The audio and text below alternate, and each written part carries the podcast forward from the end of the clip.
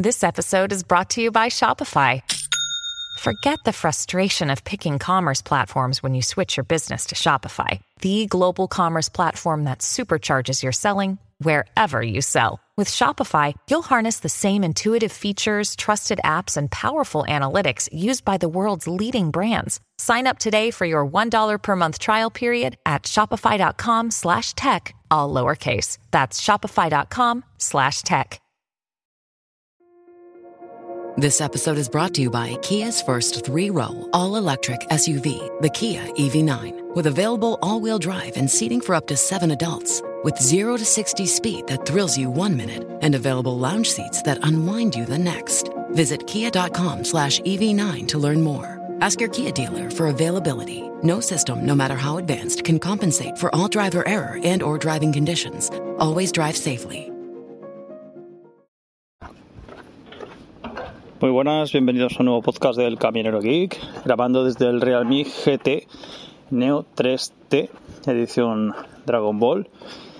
Eh, ya sé que se escucha bien, he escuchado el audio que subí eh, anterior a este podcast y sonaba bien, tanto por el altavoz de abajo, o sea, por el micrófono de abajo, que es el que estoy ahora dirigiendo el teléfono en mi boca, como ahora, que estoy hablando por el de arriba. Justo antes de empezar a grabar, me acaba de mandar justamente un audio de Telegram eh, José de Frente al Cliente, del podcast Frente al Cliente, que recomiendo, diciéndome que, joder, si no tienes nada más para grabar podcast, con ese teléfono vas muy apañado. Y es verdad. Realmente suenan muy bien los micrófonos de, de este telefonito, tío. O sea, rollo micrófono. Lo que pasa que no es barato, vale como 500 euros este teléfono. Pero bueno, aparte de un micrófono para podcast, tendrías eh, un mini ordenador y una cámara de fotos, etcétera. Me está gustando mucho, ¿eh? va muy bien. de hecho, me gusta más que el anterior Realme. Y mira que el otro era, creo que un poco más caro incluso. Pero este me está, de momento me está yendo como todos los Realme, como un reloj. Y, y, funciona todo correctamente y es guapo, y la cámara va bien, no satura cuando grabas en 4K, no se calienta nada cuando estás grabando mucho rato en 4K. Eh, no sé, será el procesador que lleva el Snapdragon 875G y, y el otro lleva un Dimensity 8100. No sé, igual es que no le sientan muy bien los, los Dimensity al Realme en, en ese, ese Dimensity, a lo mejor ese Mediatek. Pero bueno, tampoco es que fuera un desastre ese teléfono, simplemente que este va un pelín mejor porque va perfecto, simplemente. Bueno, eh, antes de empezar el podcast, que ahora voy caminando por aquí, estoy probando el GPS con Runkeeper de, de fondo y esperando que se haga un poco más de noche para probar bien bien la cámara, pues iré caminando y grabando un pequeño podcast. Nada, quería mandarle un, un saludo, un abrazo a mi amigo SRC Miguel, que tiene ahí su canal de YouTube, Twitch, que está ahora un poquito un asunto familiar un poco jodido, la verdad, y le mando muchos ánimos, ¿sabes? Así que nada, eh, ya sé que no va a escuchar el podcast porque no escucha nada mío ni, ni ve casi ningún vídeo, pero bueno, arroba SRC Miguel. Y por ahí a, a, a darle ánimos. Bueno, ¿qué es lo que tengo apuntado aquí en Google Keep? Vale, la primera anécdota. iPhone. Hace poco hice un vídeo de un iPhone 12 Pro Max, el cual estuve utilizando yo como teléfono personal y me fue perfecto, o sea, una pasada, como igual que si fuera nuevo y todo genial. Ese iPhone se lo he pasado a mi mujer ahora, que, que tenía el 12 Pro. Pues desde que se lo pasé, las notificaciones le fallaban. Y yo, joder, macho. Qué mierda, tío. No le llegaban al reloj y en el iPhone, pues yo le mandaba un WhatsApp, le llegaba el primero eh, se iluminaba la pantalla de bloqueo unos segundos y vale, ya está. Pero si le mandaba otro, ese ya no encendía la pantalla de bloqueo, ni hacía sonido, ni, ni nada. Tenía que activar la pantalla para ver que en la pantalla de bloqueo pues había más WhatsApps, ¿sabes? Pero es que claro, ella lo lleva siempre en silencio completamente porque le llega todo el reloj al Apple Watch. Y claro, no le llegaba ninguna notificación. Ni de Telegram tampoco. Bueno, eh, después de estar revisando que todo estaba correctamente configurado, vamos, como lo ha tenido siempre, porque ella siempre utiliza iPhone, o sea, no, había que mirar mucho, la verdad, simplemente lo, en segundo plano y todo lo mismo, ¿sabes? Pues nada, eh, la solución dije, ya verás, que va a ser por haber metido una copia de seguridad del iPhone 12 Pro al iPhone 12 Pro Max. Bueno, pues solución, coger, restaurar de nuevo el teléfono y y hacerle una, bueno, hacer primero antes de restaurarlo una copia de seguridad, pero de ese iPhone, del iPhone 12 Pro Max, hacer una copia de seguridad, restaurarlo y meterle la copia de seguridad del iPhone 12 Pro Max. Que alguno diréis, bueno, pues a lo mejor arrastras el fallo, ¿no? Porque ya lo tienes desde el iPhone 12 Pro y, y aquí has hecho una copia de seguridad con ese fallo y ahora haces una restauración y le metes esa copia de seguridad, pues a lo mejor se lo puedes meter. Bueno, pues mm, no, la verdad es que ha ido todo bien. Así que el problema simplemente era que al hacer eh, una, una restauración y meter una copia de seguridad del iPhone 12 Pro al iPhone 12 Pro Max, pues las notificaciones fallaban más que una escopeta de fallaban, no, fallaban muchísimo. Era como si no tuviera, ¿sabes? Al reloj no le llegaba nada. Ha sido restaurarlo, meter la copia de seguridad que he hecho justo antes de restaurarlo, que ya estaba hecha con el iPhone 12 Pro Max y ya funciona todo genial como siempre. Mi queja es pues la siguiente, como siempre, que estoy cansado de escuchar eh, a gente así muy fanática de Apple que las copias de seguridad de Apple son lo mejor del mundo, que es lo mejor, que te deja el teléfono perfecto, que no tienes que hacer casi nada, no sé qué. Sí, sí, es verdad, es verdad. Que si te sale bien, como esta última que he hecho yo, es una pasada porque está todo ya, lo recuerda todo, no tienes que iniciar ni sesión, yo creo, o si no, pues con la cara es un momento, eh, pero si no, yo ya porque soy perro viejo y ya me olía que sería esto, la copia de seguridad. Pero si no, estoy seguro que habría gente que iría hasta el servicio técnico para ver qué le pasaba al teléfono después de investigar romperse la cabeza. Y es que no es la primera vez que pasa. O sea, fardan mucho de las copias de seguridad, pero cuando hay un problema así, un poquito así complicado, enseguida lo que tienes que hacer es perder tu copia de seguridad, porque si no me hubiera ido bien, si el problema lo hubiera arrastrado, la otra solución hubiera sido restaurar el teléfono, pero no meterle ninguna copia de seguridad. Así que hubiera restaurado el teléfono de cero y entonces se toma por culo. Tienes que bajarte las aplicaciones una por una, configurarlas, etcétera, y es un coñazo. Entonces ya la famosa copia de seguridad de ellos pues sería a tomar por culo porque no la podéis utilizar. Esa es mi queja. Que va muy bien, pero cuando va bien. Porque cuando hay problema y no la puedes utilizar, es una mierda, la verdad, ¿sabes? Y estas cosillas no me suelen pasar en Android. Esto exactamente no, ¿vale? Lo más grave que me ha pasado últimamente en Android ha sido eh, por clonar, por hacerlo diferente, un teléfono a otro, ¿sabes? Ya sabéis que cada semana cambio teléfono y normalmente pues no utilizo aplicaciones de clonado ni nada, simplemente le meto mi cuenta de Google y se empiezan a descargar las aplicaciones del último teléfono que he tenido y ya está, ¿sabes? Pero en el último, como era, como he pasado de un Realme a otro Realme, pues he querido utilizar la aplicación que tienen ellos. Pero claro, antes de, de utilizar su aplicación, la de clon, utilicé la de Google, que en Google te dice que si quieres conectar un cable USB-C a ambos teléfonos y pasar las cosas, los datos.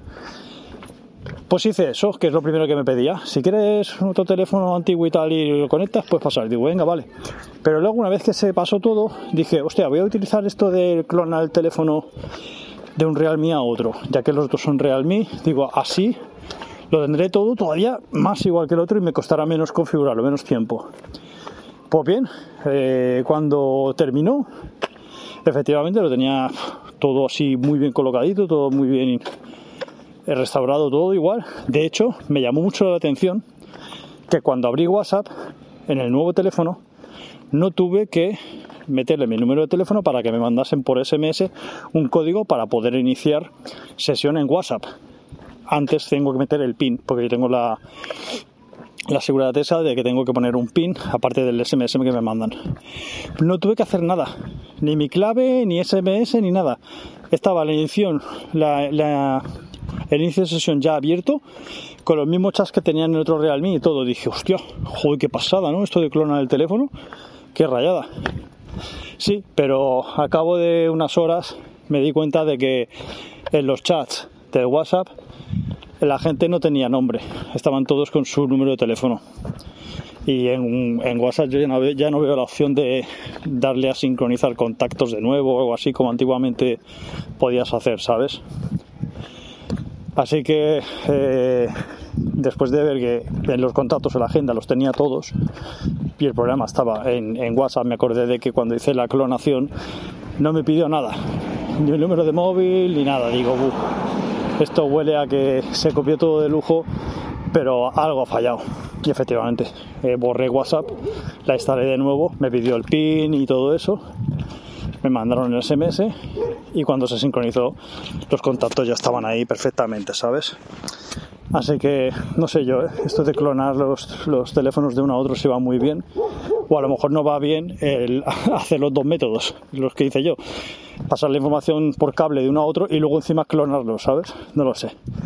Ya veremos con el próximo teléfono. Bueno, no, no lo veremos porque el próximo ya lo tengo medio configurado, que es el Z Flip 4, y ahí WhatsApp no lo tengo iniciado porque aún tengo la SIM en este, ¿no? Pero todo lo demás lo he configurado como siempre, como hago siempre, tranquilamente, sin clonar nada y no me está dando ningún problema. Bueno, cambiando un poco de tema y hablando de micrófonos, os dije que me compré el Rode o el Rode PodMic, un micrófono indicado para podcast, pero que yo mayormente quería para YouTube. Y ya lo tengo en casa. Me llegó un día antes de lo esperado. Da una alegría cuando estás esperando algo y los de Amazon dicen, no, llega hoy. Y tú, hostia, guay, se adelanta un día, un día de puta madre. Pues sí, ya lo tengo en casa, ya he estado haciendo bastantes, bastantes pruebas tuve que irme a comprar un, una clavija eh, que me hacía falta para conectar el, bueno, lo que os expliqué, la movida esta para poder utilizarlo directamente con la cámara, ¿sabes? Enchufándolo a, la tarjeta de sonido que, que, tengo yo de Rode y de ahí sacar un cable de audio que va a la cámara y entonces el, el sonido que recoge el, el Rode, el micrófono Rode XLR que va enchufado a la interfaz de audio sale por un cable jack 3.5 de la interfaz de audio hasta la cámara y se conecta en el micrófono de la cámara, en la toma jack. Y entonces la cámara recoge el sonido del micrófono XLR y bastante fuerte, ¿eh? o sea, bastante, bastante bien. De todas maneras, tengo que hacer bastantes más pruebas porque quiero ver si puedo conseguir un sonido todavía mejor. He comprado una, una piececita que vale unos 33 euros en Amazon que es un amplificador que no me hace falta para nada en la cámara porque suena ya muy fuerte. Pero a lo mejor suena tan fuerte porque lo tengo que tener con el volumen de la tarjeta de sonido bastante fuerte cuando lo uso en el ordenador. Y luego la cámara no sé si tengo que hacer pruebas. No he probado a regularlo mucho pero que suena de puta madre. O sea suena muy bien incluso sin el amplificador este que tengo que ponerle en el ordenador cuando hago directos o algo, que estuve en un directos anoche, en un directo anoche de Monos del Espacio, y me decían que se me escuchaba muy bien. Y luego yo hice un pequeño directo en Twitch para comprobar a ver qué tal el sonido y efectivamente se escucha se escucha muy profesional. Este micrófono ya viene graduado para que las voces suenen muy a radio y me encanta. O sea, y aún no, no, no estoy y aún no lo tengo configurado bien, bien, bien, porque le estoy pillando el rollo. Pero cuando le pille el rollo, eh, creo que voy a tener un audio bah, acojonante. Otra cosa que estoy probando es un accesorio, bueno, un reposacabezas que le compré a mi silla Herman Miller. Esta silla ergonómica que te da 12 años de garantía porque vale 1.300 o 1.500 euros. Esa, esa es la silla que utilizo yo. Silla ergonómica con rejilla, que puedes estar mil horas ahí sentado y no te duele nada, no sudas. Vamos, es brutal. Es una silla espectacular. Pero no tiene reposacabezas. En principio, cuando estás editando, yo no utilizo reposacabezas para nada. Porque estoy recto y no, apoyo la cabeza para descansar. Pero cuando termino de editar, sí que me gusta apoyarme para ver lo que he grabado o cuando estoy jugando a la consola, pues también puedo jugar más tranquilo con la cabeza apoyada y esta silla no tiene eh, reposacabezas. Bien así, ¿sabes? No, no, no tienen. Este modelo, la Aeron, Aeron, no tiene. Tenéis el vídeo en, en mi canal de YouTube. Bueno, conclusión que venden reposacabezas para esta silla, pero aparte, no son ni de la marca. Cada marca hace su reposacabezas para esta silla, adaptable. Algunos son universales, algunos específicos para esta marca. Y yo me he comprado uno que es de la marca Atlas, después de ver un vídeo donde analizaban cuatro o cinco reposacabezas para esta silla. Este fue el que más me gustó. Tampoco soy tonto, fue el, último de la lista y el más caro, porque me ha costado como los gastos de envío, no sé si los 200 dólares o algo así, porque no, no estaba en Amazon ni en eBay España ni nada, a su propia página. Y sí, es carito, pero es que claro, la silla no es barata. Entonces entiendo que el reposacabezas pueda valer perfectamente eso si lo vendieran los de los de Herman Miller. Y la verdad es que una vez puesto, porque ya me llegó, ya lo he probado, parece una extensión de la silla. O sea, parece que la silla la venden así. Es muy bueno. O sea, es caro, pero es, tiene la misma calidad que la silla. No parece para nada un añadido que le haya puesto yo aparte. Cuando tenga tiempo haré un vídeo, porque esto como lo he comprado yo para mí, no me lo ha mandado ninguna tienda, no tengo que hacer vídeo ni siquiera si no quiero. Así que cuando tenga tiempo, porque tengo un montón de cosillas acumuladas en casa para grabar, pues quizás haga un vídeo en YouTube mostrándolo por si alguien que tenga una silla igual, pues también quisiera ponérselo, ya que, ya os digo, le queda como un guante. Parece que la silla saliera así de, fábrica y encima, pues, para esos momentos en los que quieres apoyar la cabeza, pues no va nada mal, porque es que encima es mega ultra configurable en altura, en profundidad, o sea, hacia adelante, brutal, brutal y queda súper bien. Lo siguiente que tengo apuntado es una anécdota con Google Lens. ¿Os acordáis que hace poco os hablé de la aplicación, no? Que estaba súper bien para traducir, inclusive vídeos en YouTube. Bueno, pues eh, está mi hijo jugando con, su madre al juego este de mesa de El Precio Justo. los de España lo conoceréis, los de fuera de España no lo sé, ¿vale? Pero bueno, hay un juego de mesa, se llama El Precio Justo y te pone ahí unas tarjetas con unas cosas y te dicen que adivines el precio de, de las cosas que aparecen ahí, ¿no? Las tarjetas. Y ese juego le tengo manía, porque siempre ponen cosas y te pone, a ver, ¿qué cosa de aquí vale 300 euros, por ejemplo? Y te ponen varios artículos que podrían valer perfectamente todos 300 euros dependiendo de la marca que compres, ¿sabes? Sin ir más lejos, hoy coge y me dice, a ver, eh, la solución era esta, no sé qué, no sé cuánto, no sé, era una silla ergonómica. digo, anda, mira, esto me suena a mí, ¿eh? Esto a lo mejor sé un poquito. Y digo yo, puede ser como máximo hasta 300 euros o un precio mínimo de no sé cuánto. Digo, a ver la silla, digo, esta silla como mínimo vale 300 euros, digo, así que 300 euros. Y no era la respuesta correcta, eran 230 y algo. Digo, sí, pero un momento cojo la aplicación de Google Lens, le hago una foto a la silla y me manda automáticamente eh, pues fotos de la silla en varios colores, pero bueno, he encontrado incluso del mismo color que era blanco y estaba en una tienda de Estados Unidos 1008 dólares.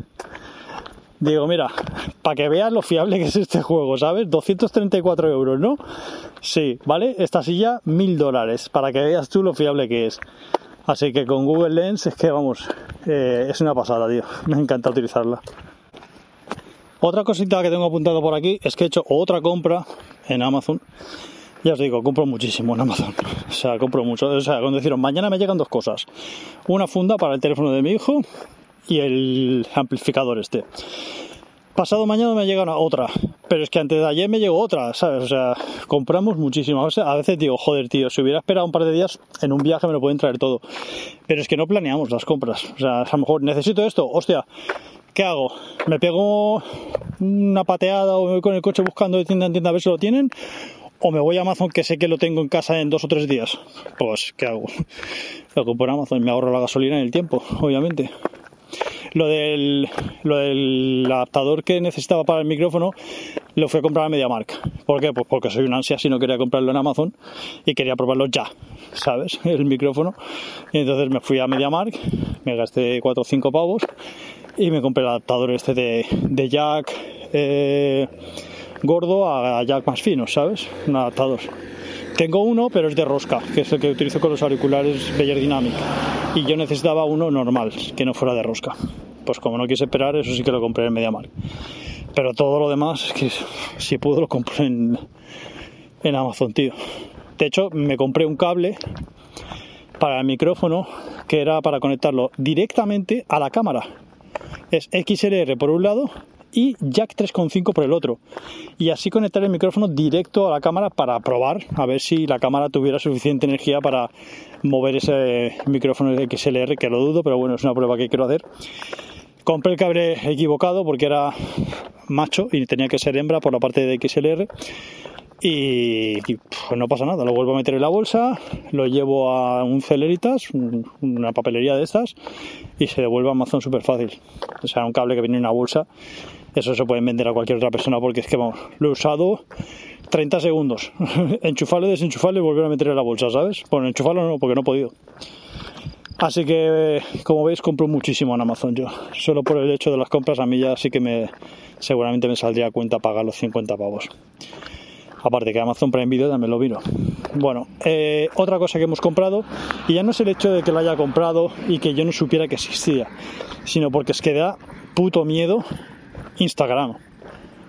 Instagram te está, o sea, pero ya no te digo que esté escuchando o, o cuando tú estás buscando algo en el navegador de tu teléfono y ves que a lo mejor en Instagram empieza a sacarte publicidad.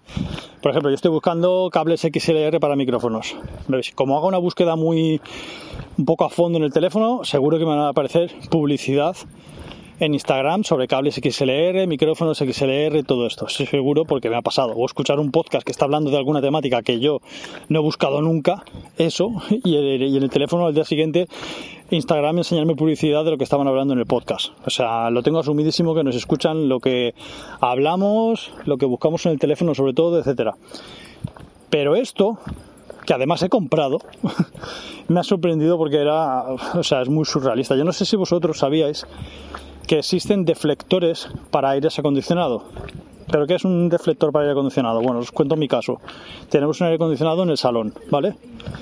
Es nuevo, tira mucho aire frío, o sea, funciona muy, muy bien.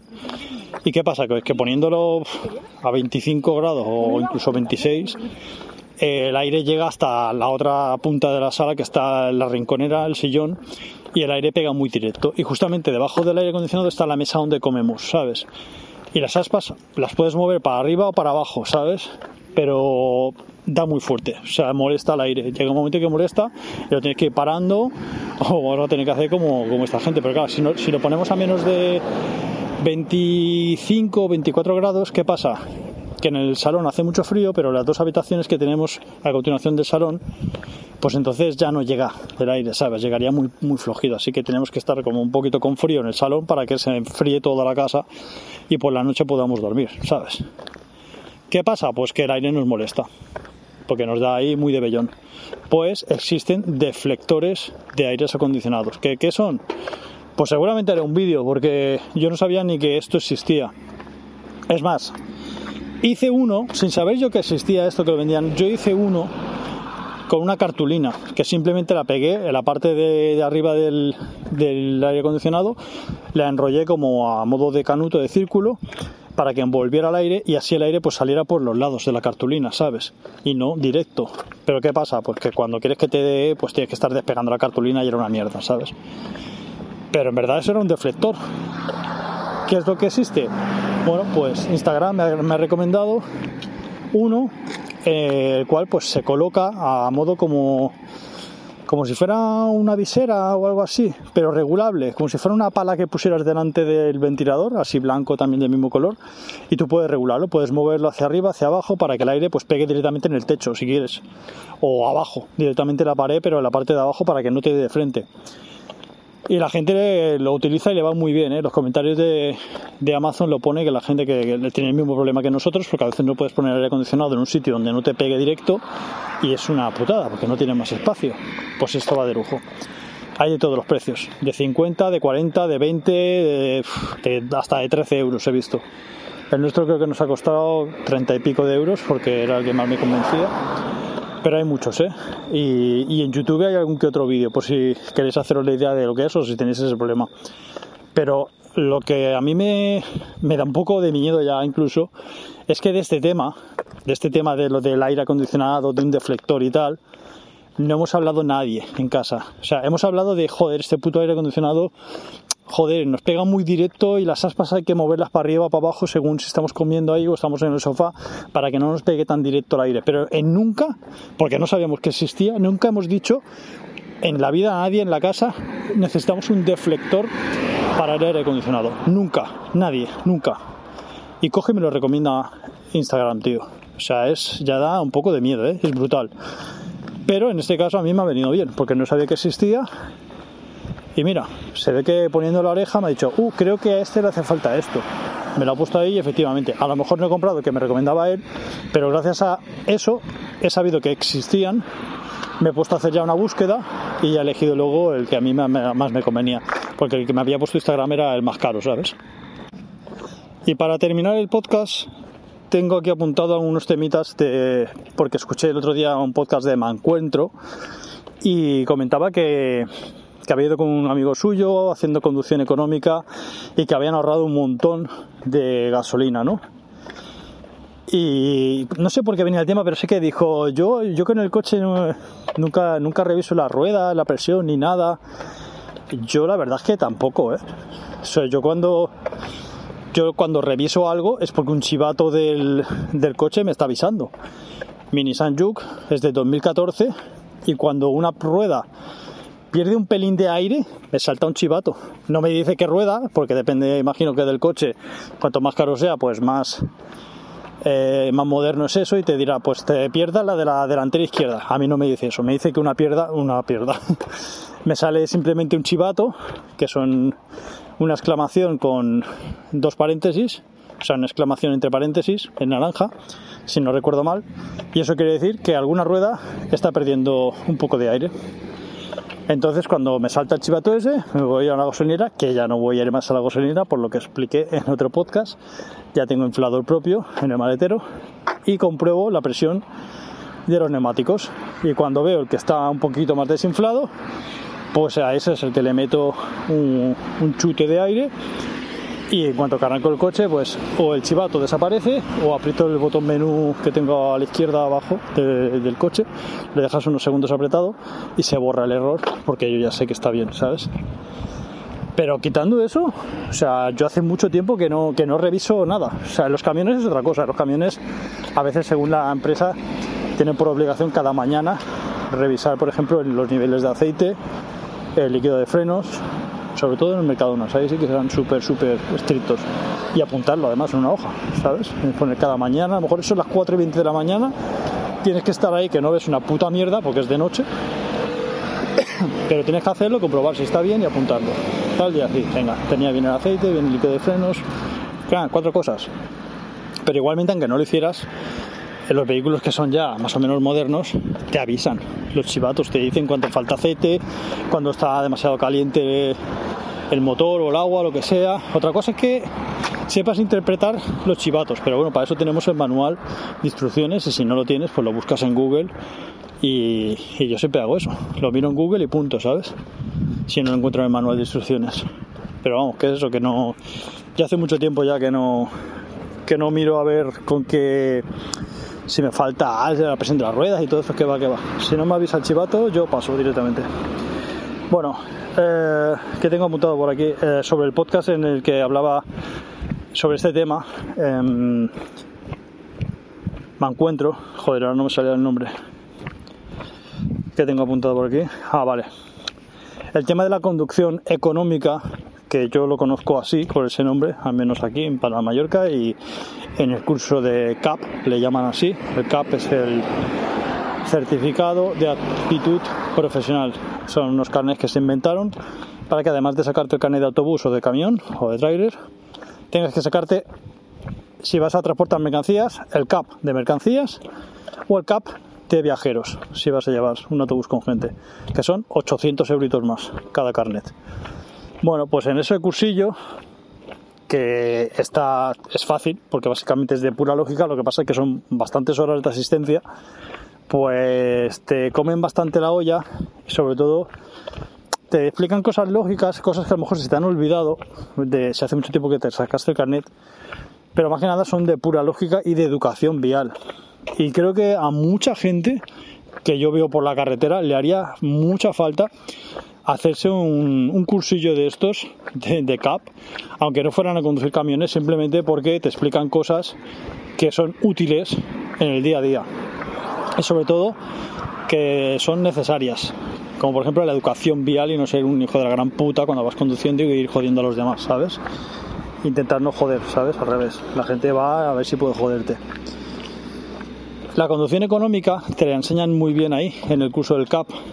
Te enseñan pues el tema de las marchas, en lugar de estar cuando llegas a un semáforo y coger y poner punto muerto y empezar a frenar, pues ir reduciendo marchas para que el motor del camión cuando va reduciendo vaya parando el camión y no tengas que tirar tanto de los frenos y, no fundir tanto las pastillas de freno y, no, y que no se te caliente también, porque si llega un momento que yo que sé, estás en una cuesta abajo brutal y vas simplemente con los frenos apretados y tú vas cuesta abajo y no estás con una marcha que te haga reducir porque te esté ahí recortando, va a llegar un momento que los discos de frenos te ponen rojos como la lava y ya no frena, ¿eh?